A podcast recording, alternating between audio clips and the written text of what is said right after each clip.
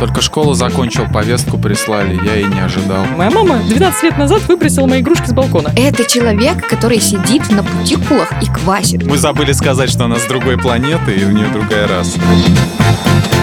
Всем привет, вы слушаете подкаст «Кто бы говорил», его делает команда Лайфхакера. Ставьте нам лайки и звездочки, подписывайтесь на нас на всех платформах, чтобы не пропускать новые выпуски, и задавайте свои вопросы, желательно аудиосообщением. Спойлер, как это сделал один из наших слушателей, вы его прекрасный голос услышите в конце. Для этого у нас есть «Кто бы говорил» бот в Телеграме, в общем, отправляйте вопросы, записывайте, пишите, спрашивайте. Еще в описании этого выпуска вы найдете анкету, пройдите ее, мы все проверим, прочитаем и, возможно, улучшим наши подкасты. Сегодня мы обсудим словарь коронавирусной эпохи, странные судебные дела и поговорим чуть-чуть о школе. Со мной сегодня Михаил Вольных. Я почему-то тебя всегда так объявляю, Миш. Михаил, хочешь такое, о, чего-то такое. Возвысить тебя хочется Я не знаю, немножко. в чем причина, правда. Как в «Короле льве» хочется тебя поднять. А, ну винда. В общем, Миша Вольных у нас сегодня с нами. Со скалы. Да, это когда ты меня раздражаешь. Но ты меня никогда не раздражаешь. Вот феномен. Так, Михаил Вольных, Миш, привет. Привет. И Даша Костючкова, привет. Привет, привет. Знаете, я всем сказала привет до того, как вас представить что-то. Ладно, окей. И Екатерина Тюрина, всем большой привет. Так, давайте начнем. Ой, сейчас такая тема. Мне нравится. Все, что связано с русским языком, литературой, мне нравится. Покопаемся. Итак, петербургские ученые из Института лингвистических исследований РАН составили словарь русского языка коронавирусной эпохи. Это онлайн-словарь, ссылку на него мы оставим в описании. Он включает 3500 слов, которые появились и актуализировались в русском языке в 2020-2021 годах. Но самое интересное, что я здесь э, отметила себе, в список попали как общеупотребительные слова, так и те, что использовались лишь единожды на каком-либо ресурсе. Среди них гречковирус. Я думаю, что тут не, не стоит пояснять, что такое гречковирус. Зумбарица. Как вы думаете, что такое зумбарица? По зуму общаться. Все правильно, Миш, ну ты просто гений. Так, и карантье, что не очень очевидно, кстати. Блин, я не знаю, что такое карантин, честно. Ну, созвучно со словом карантин. Наверняка это какой-то Ну да, но что, что, что оно значит? Карантия. Это тот, кто открывает дверь в этот, где на карантине люди В сидят. больничный госпиталь. Да-да-да, в госпитале. Смешно. Самое, самое логичное, кажется. Но карантье – это человек, неофициально сдающим собак в аренду для прогулок во время строгого карантина. Ведь за появление на улице с псом не штрафуют. Представляете? А, это лайфхак с собачечкой получается. есть со Да-да-да. своей. Отдаешь собаку, ты карантин. Дай собаку погонять. А, вот так вот. Три с половиной тысячи слов. Это очень много. Это очень много. Но, я говорю, меня удивил только один момент, что там есть слова, которые единожды употреблялись на каком-либо ресурсе. Мгм. То есть, Мгм. если мы с вами до составления словаря э, величайшими учеными петербургскими написали бы какой-нибудь пост в Фейсбуке, употребили мое любимое слово, которое мы раньше когда-то обсуждали в прошлых подкастах, э, слово сарказмировать. Вот, но Мгм. если бы я до составления этого словаря придумала слово, например, ковид сарказмировать, шутить о ковиде условно, выложила бы пост в Фейсбуке, и все, и это слово в словаре. Ну тогда тут надо было момент поймать, а тебе никто не объявлял, что будут составлять э, словарь и типа присылайте свои новые словечки. Тогда бы такое началось, представь. Да, Миша, ты думаешь, почему она почти в каждом выпуске говорит? Она надеется, что кто-нибудь составляет еще какой-то другой словарь, и все-таки ее слово войдет в него однажды. Каждый эфир это попытка э, попасть в словарь, попасть хоть куда-нибудь.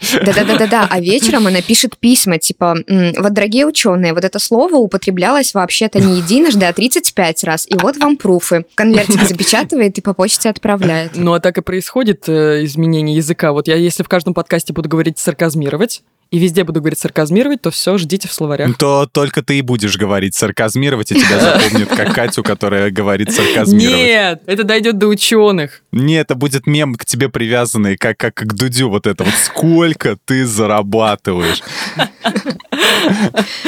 Ну, возможно. Вы вообще как считаете, можно ли включать вот в словарь слова, которые единожды, один раз кто-то где-то написал? В словарь. На мой взгляд, это же просто шуточный какой-то словарь, да, ведь так ведь? Ведь это же Нет, неправда все. шуточный? Это на- натуральный настоящий словарь? Миш, ты его открывал? А, нет, я его не открывал. Там предисловие страниц 50. Так что это не шуточный Я словарь. хотел, я искал на Амазоне, я не нашел ссылки, понимаешь, в чем дело? Я хотел в подарочном таком этом а, с ленточкой купить, как я люблю. Переплете. Да, да, да. А, Я вообще вспомнил, знаете, новость была, правда, она уже ей тысячу лет. В 18 году, значит, Тарковский попал в Оксфордский словарь. То есть, смотрите, составитель Оксфордского словаря прилагательное добавили в него Тарковскиан. Вот. а, Это значит, что составители тезауруса предлагают обозначать таким словом явление с экзистенциальными переживаниями и многозначностью М. сюжета, ну, относительно фильмов. Также тогда же в словарь включили, а, значит, слова, образованные от имен режиссеров Дэвида Линча и Квентина Тарантино. Линчан означает характерный, напоминающий или подражающий произведениям Дэвида Линча. Это как называется слово, связанное с линчем? А, Линчевание? Линчен, Линчен. А, вот. Линчен. Но Линчен, да. Вот. Ну, Окей. это типа Тут поясняется еще, почерк режиссера известен сопоставлением сюрреалистических или зловещих элементов с мирской повседневной средой. Ну, в принципе, ну так примерно, да. Вот. Определение тарантинеск означает графический, графическое стилизованное насилие. Короче, нелинейный сюжет и все остальное. В общем, все, что Мгм. характеризует. Также там есть слово кубрикиан, это перфекционизм и атмосферный визуальный стиль. Вот, так что и Кубрикян. такое бывает. Да, Кубрикян. Екатерина Кубрикян. Кубрикян. Выглядит как фамилия. Надо как-то немножко русифицировать, мне кажется, эти слова. Кубрикян. Екатерина Кубрикян. Вот как линчевать, надо что-то кубрикировать. Интересная справка, Миш, информационная, но я вопрос тебе задавала, ты как-то от него ушел. Я понимаю, что ты э, ведущий с опытом, можешь легко уйти от вопроса, но мы не на дебатах, а ты не, Политик, а ты не Ксения политик. Собчак, да, или Жириновский, да, поэтому не уходи от вопроса. Так вот, слова, которые единожды еще не вошли в активный словарный запас, они пассивные у нас во всех смыслах. Почему ученые добавляют их в словарь? Ну, как бы он же толковый словарь. Мне кажется, что здесь все идет в сторону попсы, и лишь бы обратить на себя внимание. Это чисто пиар-ход, не более. Пиар-ход кого? Ученых, которые создают словарь? Ученых. Мне сейчас, друзья, подождите, сейчас прервусь. Это вот первый случай, когда я прерываюсь. Мне сейчас наш слушатель пишет сообщение и спрашивает, подскажите, что такое скам? Я думаю, Скам, что э, это... дрянь. Ну да, я немножко знаю другую дефиницию слова скам, если я не, не, не ошибаюсь. Дефиниция.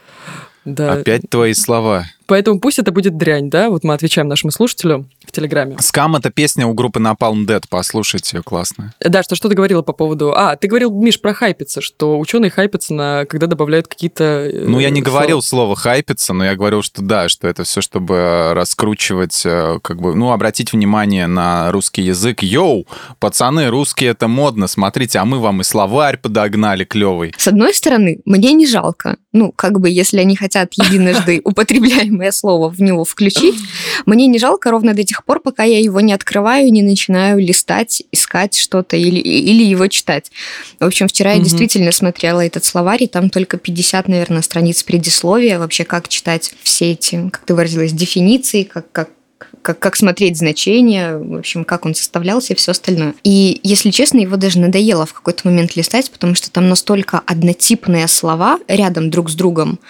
То есть сперва будет там 40 слов антиковид, антиковидный, антиковидить, анти еще что-нибудь, а потом все то же самое, только антикоронавирус, антикоронавируснуть, анти... В общем, од- однотипные слова, и ты просто листаешь бесконечный поток вот одного и того же, что, собственно, и так понятно. Ну, то есть, мне кажется, что если слово мы можем расшифровать и понять, а, как, например, гречка-вирус, да, мы знаем, что такое гречка, мы знаем, что такое вирус, потому что мы живем в это время, мы помним, что происходило с покупкой гречки, когда вирус только-только начинал распространяться. Ассоциации какие-то возникают. Да, мы можем понять. То же самое, как и зумбариться. А если слова абсолютно неясно, что они означают, даже если они единожды употреблялись, ну, будет, наверное, неплохо их внести. Вот к вопросу о предисловии, того, что он длинный. Я прочитала все предисловие, просмотрела.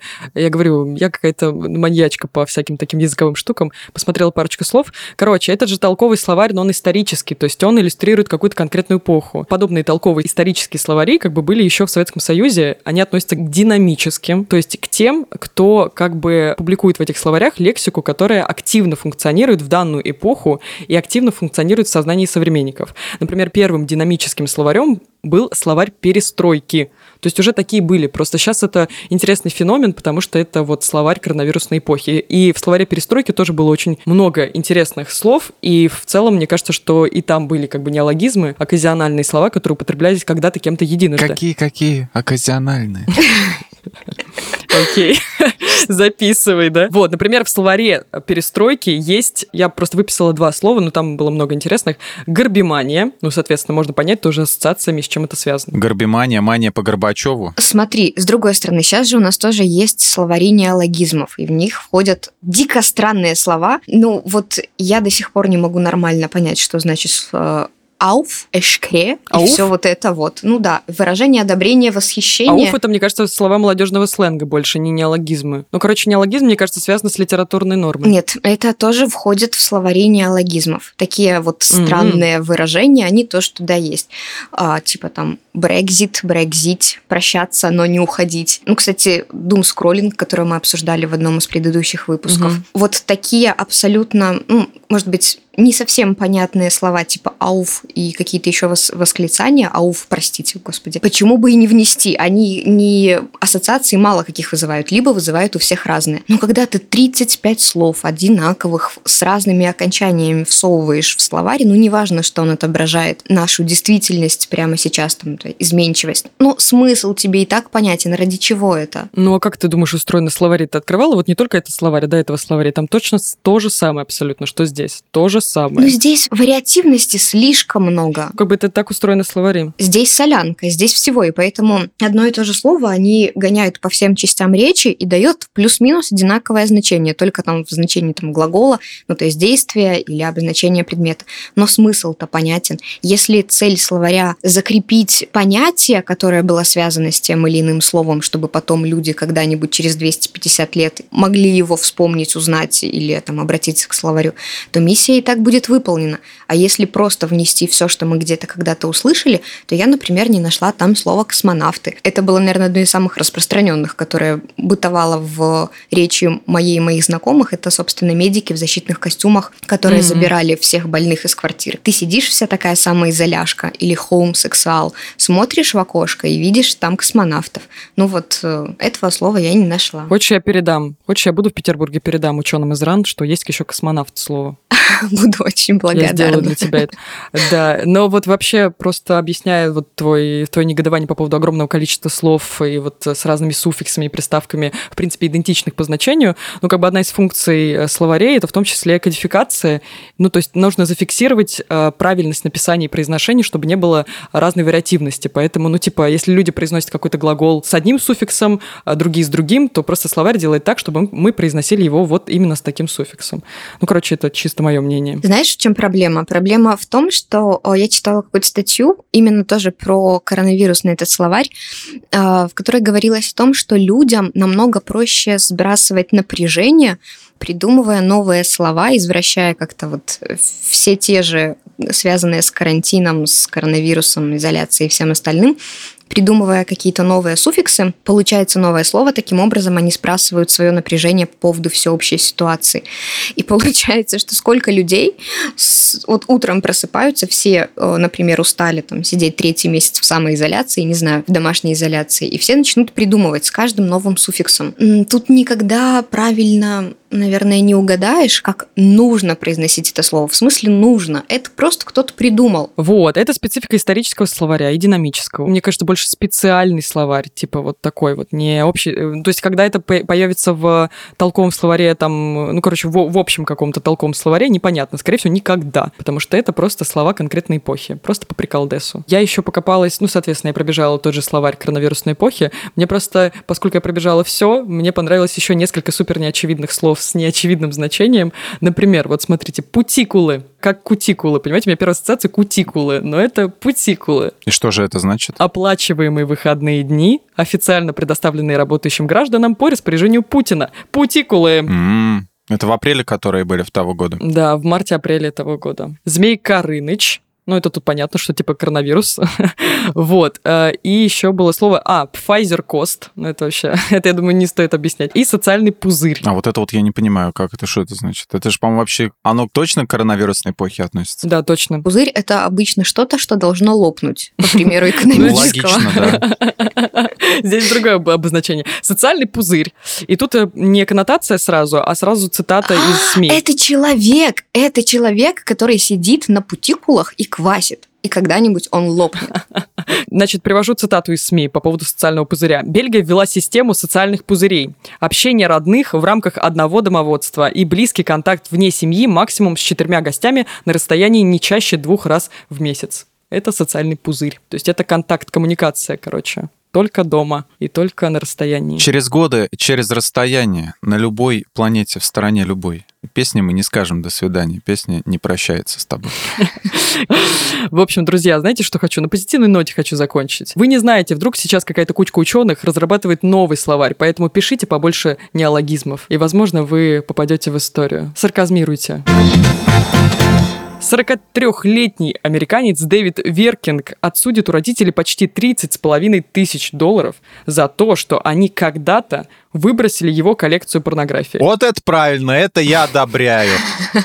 У тебя тоже когда-то кто-то э, выкидывал твою Да, порнографию, твою Да, коллекцию? как вот да? как в зеркало смотрю на эту историю буквально. Только не засудил никого. Жаль, детская травма, но мы сейчас о ней поговорим. Конфликт случился в 2016 году, имея в виду конфликт между Дэвидом и родителями. Он поругался с ними, и они выбросили 12 коробок с кассетами, журналами, DVD-дисками и секс-игрушками. И окружной суд штата Мичиган постановил, что родители не имели права выбрасывать вещи сына. Ну, я думаю, что понимаете, в чем проблема-то? Если мы сейчас в российский суд придем и скажем, моя мама 12 лет назад выбросила мои игрушки с балкона, а это реальная история. Меня мама выбросила игрушки мои с балкона когда-то тоже в разгар конфликта. Вот если я сейчас приду в российский суд, мне скажут, ты что, давай-ка отсюда, топай. Ну, блин, надо Ножками. было тогда, надо было, когда выбрасывала. Тут уже нету ни свидетелей. Надо было фиксировать факт выброса, описать имущество, оценить да, да. игрушки и потом уже составить все это документально. Почему ты этого не сделала, Екатерина? Вот теперь и плачь со своими игрушками, Всё. которые выкинули. Теперь уже поздно. Да, я уже не помню, что там было, это правда. Ну Но вот. просто Дэвид Веркинг, получается, обратился в суд спустя 6 лет. Ну, если в 16-м, то 5, наверное. Извините, я подумала, что мы уже в 22-м. Sorry, спешу. Спешу, не успеваю. Да, спустя 5 лет он подал в суд. То есть, понимаете, это 5 лет копил обиду на родителей за то, что они выбросили вот это все. Почему не сделать это раньше, непонятно, тоже ему 43 года. Готовил, готовился, адвокатов набирал, все такое, да. Есть ли вам за что-то, ну, такой немножко личный вопрос, но можете, в принципе, не отвечать, можете отвечать. Есть ли что-то, за что вы бы могли подать в суд на своих родителей? Если коротко, то нет, а отвечает Даша. Если э, моя очередь отвечать, то я поддержу Мишу. Ну как, нет? Ну, конечно, нет. Катя, такие вопросы. Нет, нет, нет и еще раз нет. Нет? Вы правда, вы не лукавите? Вы хотите сказать, что вы жили в счастливой семье? Вы хотите сказать, что нет, вы... ну не то, что нет, но были разные вещи, да, ну что я буду подавать э, в суд на родителей, которые прятали от меня шнур от компьютера, когда я в чем-то провинился. Знаешь, как будет выглядеть тоже заявление? Я, Михаил Вольных, считаю, что тогда, в 2005 году, родители не имели права прятать. И мама Моральный заходит в суд ущерб. и за ухо меня, ну пошел вон. Шнуром тебя Да, да, э, да. вып- искалечила, выпроводила. Вот твой шнур, я нашла как раз подходящая ситуация. Да, но это должна быть какая-то прям жесткая, какая-то сильная, серьезная обида. Мне кажется, что Квентин Тарантино бы точно подал на мать в суд, если бы она что-нибудь еще и забрала у него, выкинула. А почему Квентин Тарантино? Я все вспоминаю тот случай, когда он сказал, что не даст ни единого пения. Я в прошлом, А, подка- да, в прошлом да, да, подкасте об этом дело. говорила. Что он очень сильно обиден, обижен на мать. Вот, поэтому если бы она еще что-то выбросила, там какие-нибудь его сценарные заметки когда-нибудь порвала, то мне кажется, что сейчас бы как раз в его возрасте случился бы суд. Да, Смотрите, по крайней мере, я по последним там новостям, что я листаю, периодически замечаю какие-то странные судебные дела. Мгм. Что-то кто-то обращается на животных в суд, кто-то еще куда-то. Короче, я сделала подборку, я уверена, что вы тоже сделали подборку супер странных судебных дел. Неважно, выиграны они или нет, просто давайте поделимся, развлечем аудиторию, что, на что вообще люди способны, на что они хотят отсудить спустя года или не спустя года. Давайте, кто первый начнет? У меня много примеров, я могу начать. Давай. Вы успеете под них заснуть и проснуться. Похититель засудил заложников за то, что те сбежали. Вот такой случай был в 2012 году, в 2012. Джесси Димик, беглец, которому предъявлено обвинение в убийстве, он похитил пару из Канзаса в сентябре 2009 года. В какой-то момент он заснул, они сбежали. В общем, они предъявили иск Димику о возмещении ущерба, а потребовали с него 75 тысяч долларов. Его ответом был иск о нарушении контракта. Он утверждал, что у него и у пары было юридически обязательное устное соглашение о том, чтобы скрыть его от полиции. Короче, его дело закрыли, потому что это нонсенс. Подожди, еще раз, он похитил пару, еще раз? Да, Я- он похитил пару. Значит, они предъявили иск о том, что он их похитил, значит, Да, что ты так. нас похитил. А он в ответ э, на них подал иск за то, что они, э, значит, нарушили э, соглашение о том, чтобы скрыть его. Ну, они не скрыли его от полиции, не помогли ему сбежать. А. Он якобы с ними об этом договорился. Следующий пример. Иск за одинаковую стоимость бургера с сыром и без, 2018 год. Вот мне очень нравится. Вот. Это надо взять на заметку, но с другой стороны, чтобы, чтобы так не делать, потому что вот чем дело закончилось. Значит, два посетителя Макдональдс из Флориды подали в суд на сеть ресторанов на 5 миллионов долларов. Их заставили заплатить за сэндвич без сыра по той же цене, что и сэндвич с сыром. Разница там около 30 центов. Судья закрыл дело. Истцы не смогли доказать, что цена, которую они должны были заплатить, причинила им какой-либо ущерб. Для тех, кто любит поесть. Окей. Вот. А, значит, муж засудил жену за уродливого ребенка в 2012 году. О, боже. О, это очень Вот. распространенный кейс. А, да, но мало кто в суд обращается. Обычно все заканчивается домашним Мне насилием. кажется, что это связано как раз вот с пластическими операциями. Я тоже видела какую-то новость когда-то, что суперкрасивая китаянка вышла замуж за суперкрасивого парня, у них родились а дети. ты, кстати, угадала. Речь идет именно А, о это Китае. про это? А, зна- а может быть и что-то да, может быть ты и права. ну давай сейчас рассказывай тогда, может быть, да. я про это. Мгм. Когда дочь э, Цзянь Фэна из Китая появилась на свет, она сразу поразила отца своим внешним видом. А, По его словам, она была невероятно уродливой и не была похожа ни одна- на одного из родителей. Он, короче, обвинил жену в измене, а она в Да-да-да. ответ призналась, что перенесла несколько пластических операций до их знакомства. Ну и да, Фэн про подал в суд, да, на основании ложных предлогов, утверждая, что она ввела его в заблуждение, скрывая свою косметическую историю. Он выиграл дело, и жена должна была ему заплатить 120 тысяч долларов. Видимо, потому что он выиграл дело, этот, э, эта статья и, и разошлась по, по интернетам, как такое громкое дело, да? То есть, представляете, вот это девочкам на заметку. Сделайте носик, сделайте губки, сделайте глазки, а потом... А потом сожгите все свои предыдущие фотографии, чтобы потом не доказали, что это не вы. Нет, просто при знакомстве ска- скажешь, это я, но я вот была еще такой. Вот если что, Не надо ну, говорить, просто сжигаешь все предыдущие фотки, никому ничего не показываешь, делаешь тест ДНК, идешь к Малахову и говоришь, сорян, чувак. Женщина обвинила страшный плакат в падении, 2015 год. То есть она обвинила из-за того, что она упала, смотря на плакат. Дело было в Нью-Йорке на станции метро Гранд Централ. А Она, значит, повредила ногу и лодыжку, увидев большой страшный плакат сериала «Декстер». Его шоу-тайм показывал. На плакате было изображено лицо главного героя под полиэтиленовой пленкой с открытыми глазами. Она утверждала, что это было зрелищем тревожным, провокационным, шокирующим и внушающим страх. Судья не согласился, отклонил дело и сказал, что шоу-тайм не обязан содержать лестницу на станции, равно как отвечать за последствия. Подожди, слушайте, интересно, что если сказать, что я вот остановилась на переходе? Слушай, ну ты когда тут на баннер, себе всего. Когда Ага. засмотрелась на баннер Единой России вот голосованию, и он меня так ужаснул, что я тоже как-то Ну и тут скорее тебя упала. посадят, чем Единая Россия. Упала, меня сбила машина, да. Ну, можно попробовать. Тут надо, чтобы тебя еще машина сбила. Это как в этом «Лучше звоните Солу», где два этих брата были, которые один другого подбрасывал под машины и требовали потом выкуп. Говорил, у нас все на пленке записано. Вот. Так, давай, еще что-то у тебя осталось? Следующий кейс еще интереснее. Выпивка не оправдала ожиданий. 93-й год. Значит, Ричард Овертон подал в суд на Энхьюсер Буш. Я, извините, не так а, силен а, в, в- в германском языке, как а, Дарья. На 10 тысяч долларов за ложную рекламу. Нет, ты просто жестко произноси. Анхайзербух. Да, вот, вот. Мне кажется, сейчас правильно получилось. Ну, как-то так, Мгм. скомканно, побыстрее, чтобы никто не услышал деталей. Вот. А, Он утверждал, что реклама пива вызвала у него эмоциональные страдания, душевные травмы и финансовые потери. Он сказал, что реклама компании продемонстрировала способность пива вызывать живописные, в кавычках, тропические пейзажи и красивых женщин и мужчин, занятых неограниченным весельем. А на самом деле это не так. Вот, ничего такого он не получил. Занятых неограниченным весельем. Да. Моя мечта просто. Вот, дело он проиграл. Если рай, то только такой. Еще одно. Мужчина подал в суд на Майкла Джордана за то, что тот слишком похож на него в 2006 году. Значит, Ален Рэй Хеккарт из Портленда, он, значит, засудил Джордана на сумму более 800 миллионов долларов. Долларов. Он утверждал, что его путали с Джорданом каждый день на протяжении 15 лет, и что это причинило ему необратимую травму, эмоциональную боль и страдания. А позже он снял обвинение без объяснения причин. Блин, надо посоветовать своей подруге, которая не любит, чтобы люди были на нее похожи. Она всегда... Я скажу, что можно подать в суд. Обратиться к психиатру и сказать, что никто на нее не похож. Да.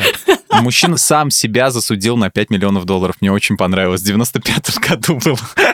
Так. Короче, смотрите, Мне кажется, что заключенный этот случай Роберт... я тоже подготовила. Ага, Заключенный Роберт Ли Брок, отбывавший срок за взлом и проникновение в исправительный центр Индиан Крик, Вирджинии, или за, э, в исправительном центре Индиан Крик, Вирджиния, он предъявил иск на 5 миллионов долларов сам себе, заявив, что он нарушил свои религиозные убеждения и был арестован. А поскольку у него нет дохода, потому что он находится в тюрьме, Брок попросил государство заплатить, поскольку он находится под опекой штата. Судья прекратил дело. Ловко придумал. А, Да. Да, да, да, да. А, И последнее, ну, такой как немножко жиза. А, Слишком много льда в напитках Starbucks в 2016 году. Житель Калифорнии Александр Фарузеш заявил, что клиенты, заказавшие холодные напитки у компании, получали меньше жидкости в своих чашках, чем рекламировалось из-за слишком большого количества льда. Как это бывает, знаете, в этих в пачках Лейс, типа там дофига воздуха, а чипсов мало. Вот многие так, Да. так считают. Районный судья разморозил дело. Тут такой, понимаешь, типа пан, такой типа, как это, каламбур. Лед заморозил дело. Он постановил, Мгм, что понятно, даже понятно. дети знают, что лед в чашке уменьшает количество жидкости, которое они получают. Клиенты также могут четко видеть количество льда в прозрачной чашке и просить меньше льда. И все. И все. Не сработало. Миш, Да. спасибо, было весело. Было очень смешно. Даш, ты, у тебя что-то есть? Какие-нибудь тоже такие уморительные приколы? Несколько штучек. Э, Первый это мой Ага. любимый вообще. Просто, я не знаю, это гениально, наверное. В общем, э, в Великобритании жена подала на развод, когда узнала, что муж годами притворялся глухим. Это великолепная история. Это я. Представьте, жили супруги. Внимание, 62 мать его, года совместной жизни. И в какой-то момент муж начал глохнуть. Жена такая, что же делать, что же делать? Надо учить жесты, э, язык жестов. Она два года учила жесты, и когда у нее начало по- получаться, он стал плохо видеть. В общем, И тут-то она заподозрила неладное, да? да нет, нет, нет. У них 6 детей, 13 внуков. Все были уверены, что э, их отец, дедушка глухой. А потом, когда-то, эта женщина, значит, зашла в YouTube и увидела видео, где ее муж поет в караоке, вместо того, чтобы отправиться на благотворительное мероприятие. И прекрасно все слышит. И видит слова. Да, и э, она подала на него в суд, требовала компенсации за эмоциональный стресс, половину имущества, выплату алиментов, чем все дело закончилось. Это ж сколько лет стресс-то длился? Сколько лет был у нее просто в Реально, представляете, непрекращаемом? учила сначала язык жестов, ну это просто, я бы не знаю, что, сколько она потребовала денег там, я бы не знаю, сколько потребовала. Слушай, а сколько он себе спокойных лет-то обеспечил, да? Мол- молчаливых, вот. Он-то да, блин, это вообще ужас. Это же просто невероятная история, да. Выиграла жена дело или что? Сколько она вообще просила денег? Нет, я не знаю, чем дело закончилось. То есть Мгм. я нашла эту историю до того, как она получила развязку в суде. А там не написано было, почему он притворялся слепым и глухим, просто чтобы спокойно в жить? следующем Вот. сезоне Да, это просто? Да, да, да. Ладно, Он просто, поняла. ему Так, просто смешно. хотелось спокойной жизни. Тут, тут, тут задорного не хватает. Но тупые, да? Как он это любил. Есть еще кейс про облысение из-за плохих новостей. Это очень интересно, что это произошло в России. Так, актуалочка пошла.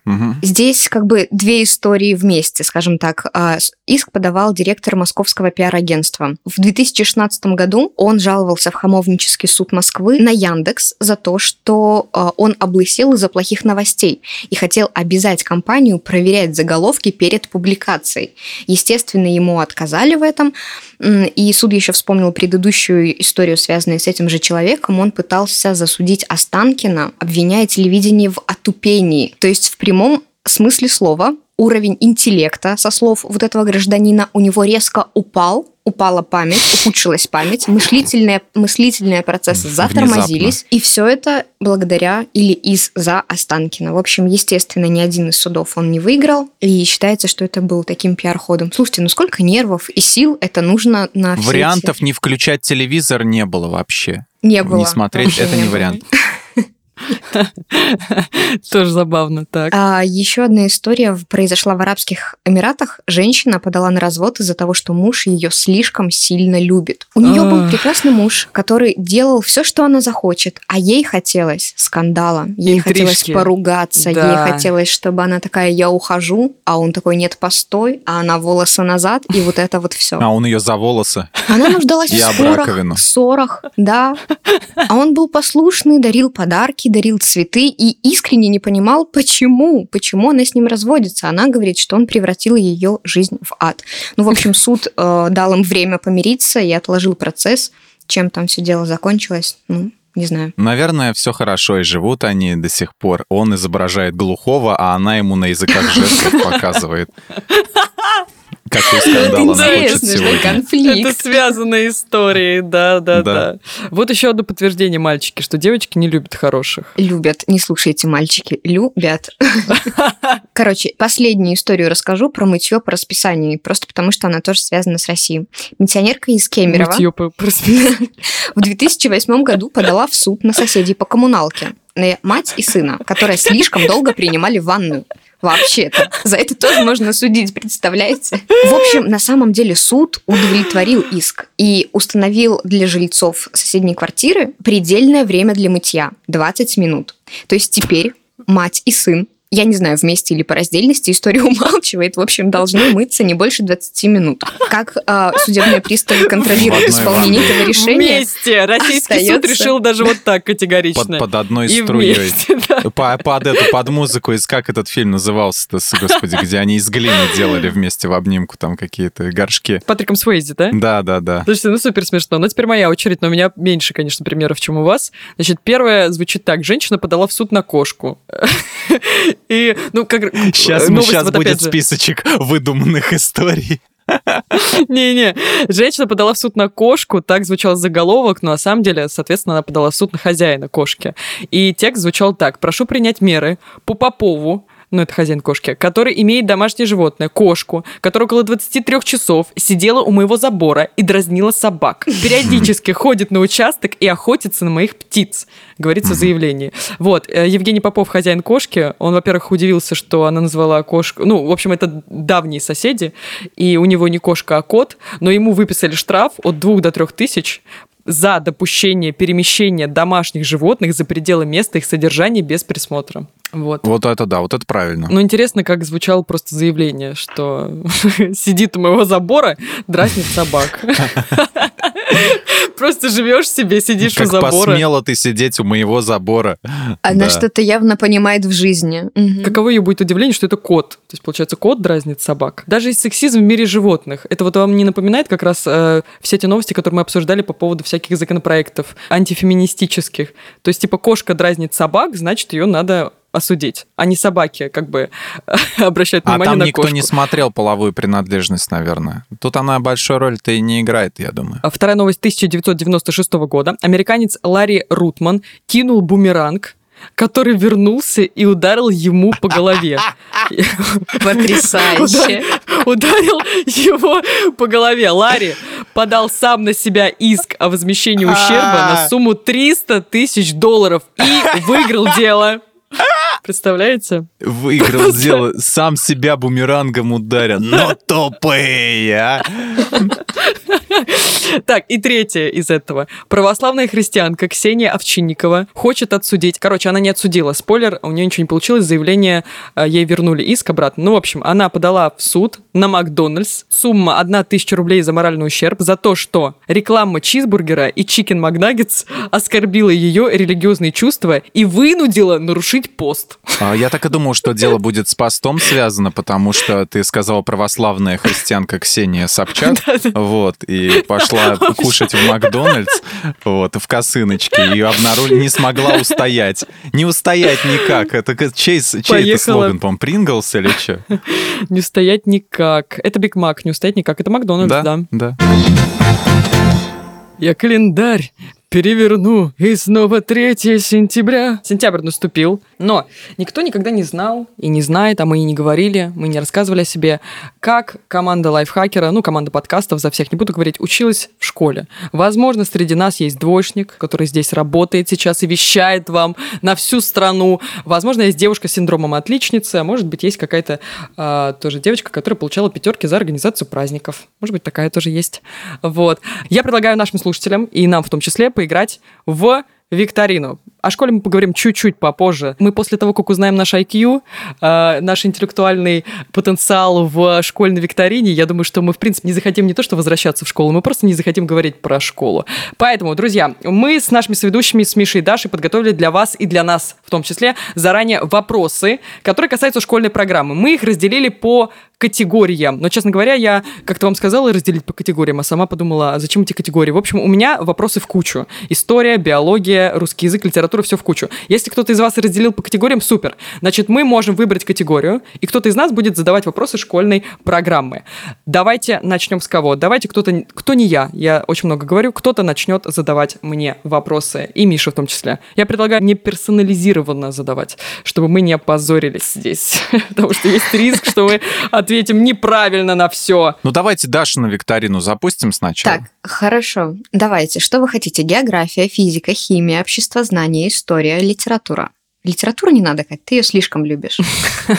Ладно, хорошо. Миш, давай какой-нибудь сложный выберем сразу, чтобы опозориться с тобой. Давай. Биологию? Да, давай биологию, да-да-да. Биологии нету в списке. Извините. Не завезли сегодня. Хорошо. Ну давай, ты физику хорошо знаешь? Я очень плохо. Ну, ой, давайте физику, хорошо. Какое физическое явление лежит в основе появления радуги? Отстань! А. Уйди! Не хочу отвечать, даже если знаю, не буду. Ладно, хорошо. Физическое явление в основе появления э, радуги. Ну, смотрите, радуга это что? Это это это этот отражение, это это Это свет, который. Это свет, преломляющийся свет, преломление света. Свет он на что-то распадается. Разла... Распа... Э, распадающийся... распадающийся свет, распадающие частицы света. Э, цветофотонные лучи. У них есть э... у каждого своя длина. Да, да, да, да. От этого зависит цвет. Короче, я вас путаю еще больше. Распад на длинные лучи. В общем, это дисперсия. А, дисперсия! Ну, конечно. Все, это был самый сложный вопрос, честно сказать. Давайте слушать. Вот, химия. Какое вещество описывает формула С2H5OH? Спирт. Мои вы хорошие, да? Это этанол, это этиловый спирт. Ура! Чуть-чуть сложнее.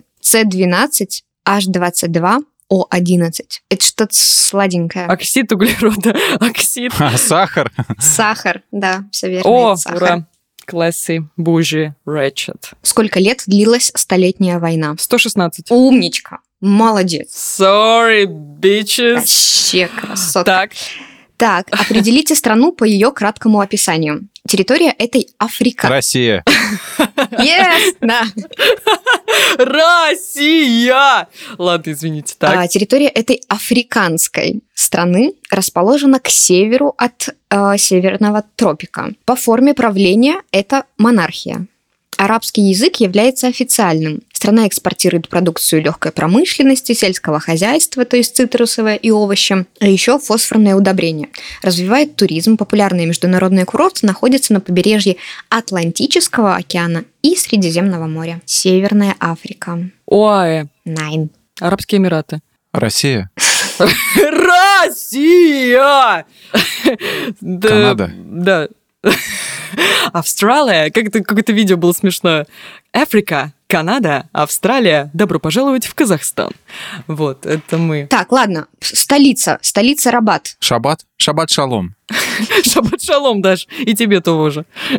Столица этой страны Рабат. А, Рабат. Ну, сразу все встало на свои места. Нет, Даш, мы не знаем. Давай сразу правильный ответ, иначе мы сейчас опять Это затянем. Марокко. Марокко, ну, конечно. С тобой одна Марокко. Дополните недостающую строчку из стихотворения Лермонтова «Выхожу один я на дорогу. Сквозь туман кремнистый путь блестит. Ночь тиха, пустыня внемлет Богу». И... И мне о чем-то говорит. Что-то такое. Нет, кто-то что-то говорит, я помню. Сейчас еще, давай еще раз, давай еще раз. Выхожу один я на дорогу. Сквозь туман кремнистый путь блестит. Ночь тиха, пустыня внемлет Богу. И тихо мне о чем-то говорит. Кто-то что-то говорит, сто процентов. И звезда, На небе, блин, горит. и звезда с звездою говорит. О, и звезда звездой говорит, понятно. Супер. Так, все, да, Даша, от тебя? Или что-то еще есть подковыристое? Все, хватит с вас. Хватит. А, Миш, нет, давай давайте ты на типа- позитивной, супер позитивной ноте закончим. Ну давай, А, давай. Мы хотели позитивно окончить с литературы, не получилось. Ладно. Супер позитивно. Так. теперь заканчиваем недостающую строчку из стихотворения Есенина. «Не жалею, не зову, не плачу. Все пройдет, как с белых яблонь дым. Увидание золотом охваченный». Я не буду больше молодым. Да. Ура, ура. Ну вот теперь точно позитивная нота. Так, Миш, давай ты. А, я для вас, а, дамы, а, хотел сказать господа по привычке, а, Мгм. подготовил а, три блока вопросов. А, надел очки, как Вассерман. Вот. Мгм. Значит, первое — это информатика. А жилетку надел? Да, жилетку, да, шорты карго, в общем-то, весь набор, там, зарядку от телефона Nokia 3310, вот, засунул там, ну, поправил бороду, да, ну и вот. у тебя и обед Надел пояс быть, свой, да, ну да, да, да, обед как-то надо а, обозначить, конечно, как же без этого. Вот у меня это а, пояс застегнул свой потуже на трусах. вот, Железный и- пояс, железный Да, железный пояс по карате. А, Значит так, а, какое устройство связи для компьютера получило свое название от слов модулятор-демодулятор? Модем. Да, правильно. Ура! Ура! Гарри Харламов проснулся такой, да! Немножко. Да, да, хорошо. А, Кать, для тебя вопрос. А, 8 дюймов, 5 дюймов с четвертью, Блин. 3,5 дюйма. Это размеры чего? Так, ну надо вспомнить, сколько дюйм был. А, Мне кажется, дюйм это очень, очень Дюймовочку мало. представь, я всегда Это так да, делаю. дюймовочку, да, представить. Это мизинчик, это пальчик дюймовочка, это правильно. А, 8 дюймов, э, это какой-то... Что это? Что ты мне говоришь? Это, ну, перечисли еще раз. 8 дюймов, 5 дюймов с четвертью, 5,25, 3,5 дюйма. Размеры а, чего? А? Почему только мне вопрос? Это шутка была про дюймы изначально, да, типа размеры, ха-ха, там, типа... ну. А, я поняла. Ты хотел, чтобы я ответила член, я поняла. Мгм. Да нет, я как раз-таки не хотел, чтобы ты это отвечала, вот. Ну чего, это размер чего-то маленького. Вот как я могу это сказать? Ну что, монитор, конечно. Подожди, ну какое маленькое? Монитор, нет? Нет. Фу. Нет, А, не не вот монитор. нет. Ну ладно, ладно, сдаетесь. Дискеты. Ладно. Были ну, большие короче, ладно. дискеты, А, ты же заявил, поменьше, а это потом- информатика, точно. Это Блин, а информатика, что да, это? совершенно А, верно. все, поняла, поняла. Где в компьютере располагаются южный и северный мосты? А варианты ответов. Блин, ну это не школьная программа, ну как? Это вообще никто не проходил. Мы черепахой бегали в школе. Варианты ответов. В географической программе «Глобус» на материнской плате в жестком диске. На материнское платье у меня будет. Правильно, ура. И, значит, последнее. Что из этого не язык программирования? А, Turbo Pascal, C++, Python, Klondike. Python точно. C++. Клондайк ни разу не слышала. Какой ответ даете? C++. C++ — это язык программирования. Ты чё, Даш? Ну На нем всё. столько всего Клондайк. написано Я было. клондайк Клондайк, говорю. правильно, клондайк Ура! называется на английском пасьянс косынка. А, но и это еще не все. Далее идет а, блок русский язык и литература. Вот. Не знаю, какая ты угадаешь, нет? А, А, мы, да, мы же да. не делали. А, ну да, мы продолжали, да. Скорее всего, ты угадаешь. Значит так, этот писатель так объяснял, почему он бреется на лысо. Так удобно, когда у тебя совсем нет волос, и ты можешь просто голову сунуть под кран, когда моешь рожу. Маяковский. Нет. Это поэт, sorry. Кто у нас был лысым? Бродский? Но он был полулысым. Берете очень древних поэтов и вообще писателей. Древний? Даже Бродский считается древним? Ну, по сравнению с ответом, да. А, блин. Русский язык, литература. Захар Прилепин, да? Так это правильный ответ? А. Нет, я не знаю. Виктор Пелевин. А. Я не знала, как Так. был Пелемин. Ладно. Роман этого писателя «Очередь» был опубликован парижским изданием «Синтаксис» в 1900... Сорокин! Правильно. Романы Гилберта Честертона очень часто экранизируют, и вот по одна из последних таких экранизаций сейчас успехом идет на моем любимом телеканале ТВЦ. А, как называется этот сериал «Роман-персонаж»? Детектив. Я не скажу это. Даша, Даша по- по- погружена в, в медитацию. Отец Браун это, короче говоря. И, а, значит, тоже про стихи. Вот, значит, продолжите детское стихотворение из книги. А, э. Кто из дому, кто в дом, кто... Дальше. М? А это что ты сказал? Как это, что ты сказал? Как-то детская Это сказка? или что ты сказал? стихотворение из Детская? книги Кена Кизи, если уж так совсем подсказку Кто дать. из дому, кто в дом. Какой-то рифма должна быть с домом. Да ничего себе, правда. Да, Кто из действительно. дому, кто в дом, кто... One flew east, one flew west. Ну, ну, ну, кто над кукушкиным гнездом? One flew over the cu- cuckoo's nest. Cuckoo's Может быть, это, это что-то из этого, из э, «Пролетая над гнездом кукушки»? Да, да, э, оттуда, вот. Э, Это там у индейца, у главного персонажа, это в детстве ему такую считалочку говорили, рассказывали. Это не школьная программа, это какая-то специфическая штука ты подготовил. Ты просто хочешь проверить нашу эрудицию, но это не А, школьная программа. Да, я как-то начал со школьной, а потом как-то меня понесло, в общем-то, и, и- и это, я забыл, что в школе преподает, да. Но есть здесь биология плюс химия, в принципе, Они это вот, вот школьные? Здесь как раз-таки будут, они школьные будут, да. Ну давай еще два вопросика, чтобы мы успели. А вот и последний вопрос, абсолютно школьный, вопрос по химии. На него ответит любой школьник, это я даю вот 100%. Именно в этот Так. цвет по ошибке окрасился кристальный метамфетамин, который делали Уолтер Уайт и Джесси Пинкман в сериале «Во все тяжкие». Я не смотрела во все тяжкие, пусть будет голубой. Правильно, синий. Вот, вы победили. Вы что-то вы чё-то да, выиграли. мы победили. Да. Что-то ответили. Мы вообще в монтаж вставим только правильные ответы, где мы ответили. Вот остальное не будем. Ладно, у меня будет прям коротко вопросов, но они, правда, школьной программы. Итак, что случилось в 988 году? А, закончился 987 Так, 988 год. Это супершкольная программа, да? Крещение Руси. Да, Крещение России. Ура! Итак, кто является основателем Москвы? Юрий Долгорукий. Yes, классно. Вот видите, какую фамилию носил Петр Первый? Великий. Так. был крепкий, был лайт, я знаю. Был слимс. Какую фамилию носил Петр Первый? Я знаю, я видела этот тест на лайфхакере. Я, кстати, не, не его смотрела. Михельсон. Нет, ладно, не буду долго томить. Романов. Итак, э, Первая мировая война, дата. 1911-1900, господи, Нет. 18 что ли, нет? 14-18. 14 да, правильно. Сумма углов 14. квадрата. 45, Восемь. 45. 45, 45. Чё Это уже математика. О, да, сразу видно гуманитарий. Ребят, сколько прямой Сидит угол? там с ответами и выпендривается. Нет, Прямой ну, угол. да. 90 градусов. Ура, их 4 у квадрата. 360. 360. Ура! Да, 360. Самая высокая гора в мире. Эверест. Эверест, правильно. Назовите звезду, которая ближе всего находится к Солнцу. Ой, тфу, ответ сказал. Добрый вечер, до А он свидания. увидел солнце. Я, я хотела сказать земле. Все, забыли. На каком языке говорят в Бразилии? На бразильском, Нет? португальском. Да, португальский. Так, и давайте немножко из русского языка. Какая часть речи слова «фу»? Междометие. Ура, супер. Ну, еще парочку, ладно, уж мы быстро пролетаем. Сколько океанов на нашей планете? 5. Так, чисто по. И это правильно, да, их пять. Единица измерения силы тока – это, могу дать вариант ответов, ватт, вольт или ампер. Сила тока. Вольт или ампер? Сила тока. Ампер, вольт или ватт. Ампер. Ампер, правильно. Сатурн. Какая по счету планета от Солнца? Так, Меркурий, Венера, Земля, Марс. Так, правильно все. Марс, Сатурн. Не, Юпитер, а потом Сатурн. Ну, что насчитала, сколько? Какая? Шестая. Шестая, правильно. Так, ну и давайте последний, последний. Вот это интересно. Сколько будет 0,2 километра в дециметрах? Все, это последний, финал. Можете рассуждать вслух в целом. Так, один дециметр. Это сколько?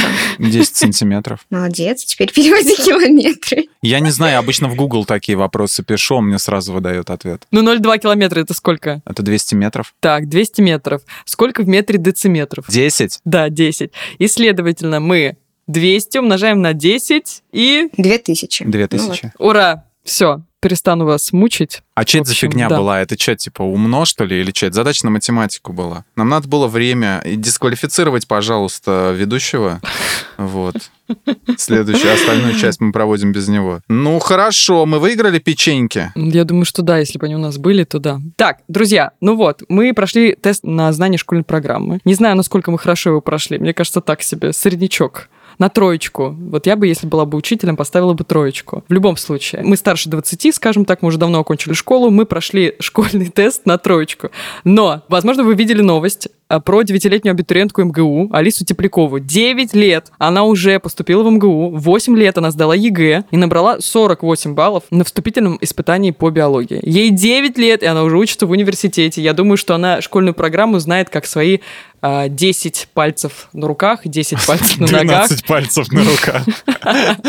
Да-да-да. Мы забыли сказать, что она с другой планеты, и у нее другая раса. Я не знаю, каково это ощущать себя девочкой вундеркиндом. Я не понимаю, каково это не знать дисперсию а, на одной стороне, да, листа, а ну, на другой стороне листа что я знаю, как ощущать себя девочкой вундеркиндом. Ну, это такой, знаете, это просто, мне кажется, в качестве комментария, это не то, что там вопрос на обсуждение. Мне кажется, что касательно этой новости про э, умную, умную девочку, вот я была бы рада, если бы она была счастлива. Я не знаю, счастлива она или нет. И я очень буду рада, если она просто супер... А кто сказал, что она несчастлива? Почему она по умолчанию должна быть несчастлива? Не, Потому что общество не, не. ей навязывает вот эти вот стереотипы, что типа она самая умная, поэтому она не такая, как ее сверстники. Не, ну есть такое там типа мнение, ощущение того, что у ребенка отобрали детство. То есть ее, в ее возрасте нужно играть там в мяч, в догонялки. А как она может знать, что у нее отобрали? У нее детство было изучение и подготовка к университету. У всех детство разное. То есть они мяч догонялки, у кого-то воспоминания. Так а что у нее? Ничего Ничего не отобрали, по-моему. Не отобрали, подожди, я просто говорю, что я была бы очень рада, если бы у нее была как бы с рождения тяга к любознательности, и просто родители ее немножко подтолкнули и помогли. То есть, если ей нравится все это.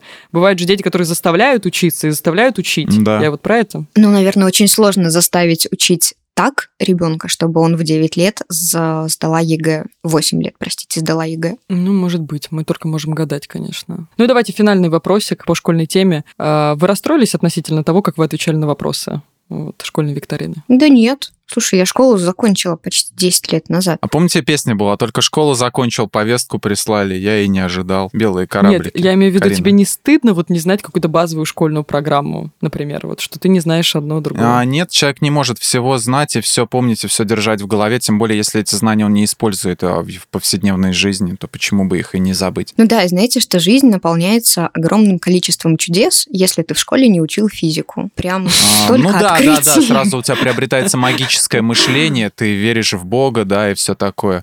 Вот, у нас на парте в школе было написано в кабинете физики «Не верьте в Бога, верьте в физику». Это у нас говорил так учитель физики. Вот он был очень специфический чувак, он каждый э, урок рассказывал, как он с Гагариным в волейбол играл. Хорошая физика у вас с Гагариным в волейбол. Да, ну, в общем, какой-то субъективный, немножко тоже персональный вопрос, но мне немножко стыдно бывает. Вот мне кажется, что после этого подкаста я пойду и нагуглю еще кучу школьных вопросов, чтобы знать на них ответы. Да, но все индивидуально. Ну, это же круто. Ну, то есть, смотри, ты что-то пропустила, а теперь тебе интересно узнать это в сознательном возрасте. Это как путешествовать, будучи трехлетним ребенком. Ты вроде побывал много где, но ты ничего не помнишь. То есть, по сути, это все у тебя не, ну, не отложилось, ты это не осознаешь. Это круто, когда ты интересуешься сейчас чем-то и можешь сама искать ответы на это и уже усваивать информацию и как бы, ну не то чтобы пользоваться ей, вряд ли ты где-то еще будешь пользоваться знанием термина дисперсия, но, по крайней мере, тебе интересно, и ты удовлетворишь свое любопытство сейчас. Вот на такой ноте мы и закончим тему про 1 сентября, про сентябрь, про школу. Привет! Как дела ваши? А что делать, если ты чересчур влюбчивый? Ну, то есть, я встречаюсь с девушкой, только и встретил, и понимаю, что да, эта девчонка смысл моей жизни, и я с ней проживу всю свою жизнь. А буквально через неделю встречаю какую-нибудь другую девчонку и понимаю, вот, вот, вот именно вот это, это то, что нужно. А потом через неделю и так, и так, и так далее. Что делать? Что делать? А закрутить у себя кран, наверное. Ну, не знаю, как-то попытаться не то, что перестать. Ну, как-то ты же не можешь контролировать это чувство, да? Ну, как-то научиться, я думаю, распределять, что, кто тебе нужен в, в качестве жены, а кто, извините, в качестве там пообщаться и как-то с, с другой стороны, то есть там восполнить какие-то там другие свои потребности, то есть там пообщаться на темы какие-нибудь там интеллектуальные или еще что-то, в общем-то. Надо, надо разделять роли, я думаю этих людей, этих, этих девушек. Это такое прекрасное чувство влюбленности. Зачем как-то что-то его гасить насильно? Просто, мне кажется, все, что нужно делать в этой ситуации, это ничего не обещать девушкам. Ну, типа, думаешь, что это единственный раз на всю жизнь. Ну, думай, но не говори ей об этом. А, ну типа просто расслабься и плыви, и там как вывезет, потому что ничего с этим не сделаешь. Это как болезнь. Нет, это не болезнь, это просто такой период в жизни, такое состояние, такое состояние души, если хочешь. Ну, такая хорошая болезнь, да, такая, так сказать. Ну, разве влюбленность это плохое? Нет, я говорю, что это, в принципе, можно назвать такой как бы... А, из, ну, это состояние, это другое состояние человека, и, может быть, какие-то химии, химия же говорят, да, химия происходит у человека внутри какая-то, что-то меняется в его в организме в этот момент. Поэтому, да, это другое состояние человека. Поэтому нужно относиться к этому как к какой-то... Ну и как вот бывает простуда, да, это тебе какое-то, можно сказать, наказание, да, а это тебе как бы подарок какой-то, любовь. Вот. Я не думаю, что это ему подарок. Ведь он мучается, одну не может найти. Он просто не осознал. Проблема в том, как трактовать э, это как подарок или как э, страдание. Он почему-то страдает, потому что одна, вторая, третья. Господи, расслабься, чувак. Возможно, вы еще просто не нашли ту самую вот. Влюбленность и любовь это же разные вещи. Такой какой-то немножко я даже тоже, когда его прочитала первый раз, послушала вопрос, я немножко это что-то даже не сообразила, честно говоря, что можно посоветовать человеку, чтобы не влюбляться так часто. Ну, смотреть на мужчин. Смотреть на мужчин почаще. Отличный совет, Катя. Это правда. Да, возможно, если у вас, у вас получится влюбиться в мужчин, будет даже как-то поразнообразнее. Вот. И не через неделю. Можно попробовать э, трансгендеров как вариант. Итак, мы переходим к рубрике «Советики». Друзья, посоветуйте что-то нашим слушателям, то, что вы посмотрели, послушали или почитали. Даш. Всю последнюю неделю я пыталась э, снять напряжение от рабочих всяких задач отличным сериалом двухсезонным, который называется «Голубая планета», «Голубая планета 2». Там угу. про морских животных, про океан, про, про морских котиков. В общем, озвучивает это все Дроздов.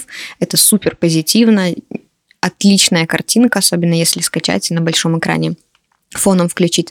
В общем, классный релакс. Очень рекомендую. Два сезона, там, по-моему, по несколько серий. Океан, морские жители, водичка, голос Дроздова. Класс. Так, э, Миш. Фильм, э, который я хотел бы сегодня вам порекомендовать, это Джерри Магуайр.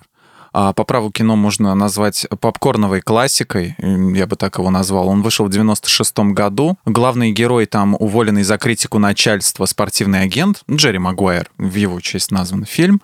Вот он создает свою фирму, и пытается бороться с внешними обстоятельствами, со своими конкурентами, даже со своими коллегами. Но его ничто не останавливает, и его поддерживает его жена, а, и даже его вот этот спортивный чувак, я не помню, каким там он именно видом спорта занимался, но там это и не важно.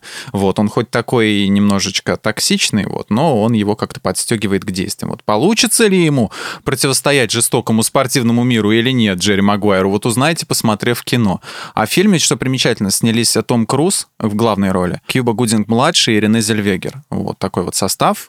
Не, ну, редко сейчас встретишь, чтобы в кино были одновременно и Том Круз, и Кьюба Гудинг-младший, Рене Зельвегер. А, фильм идет 2 часа 18 минут. Очень прикололо меня то, что 50 миллионов у него бюджет, а сборы в США при этом 154 миллиона долларов, а в мире 119 миллионов долларов с половиной. То есть а здесь, наверное, за такие сборы стоит отдельное спасибо сказать Тому Крузу, который в очередной раз вот показал Голливуду, что на него а, по, по праву можно сделать ставку. Спасибо, но я посоветую, я стала смотреть шоу на Ютубе Иды Галич, которое называется «Есть вопросики». Вот, и я посоветую посмотреть э, шоу с Настей Ивлеевой. Я не знаю, насколько вы интересуетесь там вот э, этими блогерами, но мало ли. Вот, советую это, потому что это весело, это искренне, это смешно.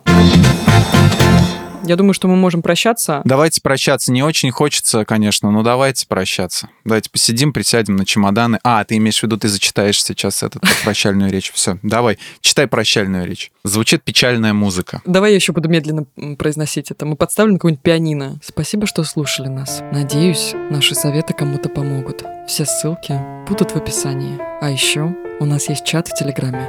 Он так и Кать, просыпайся, поезд приехал. Подкаста. Если поезд приехал, то он так и называется, подкаст из Кайбоса. Мы общаемся, и поезд приезжает.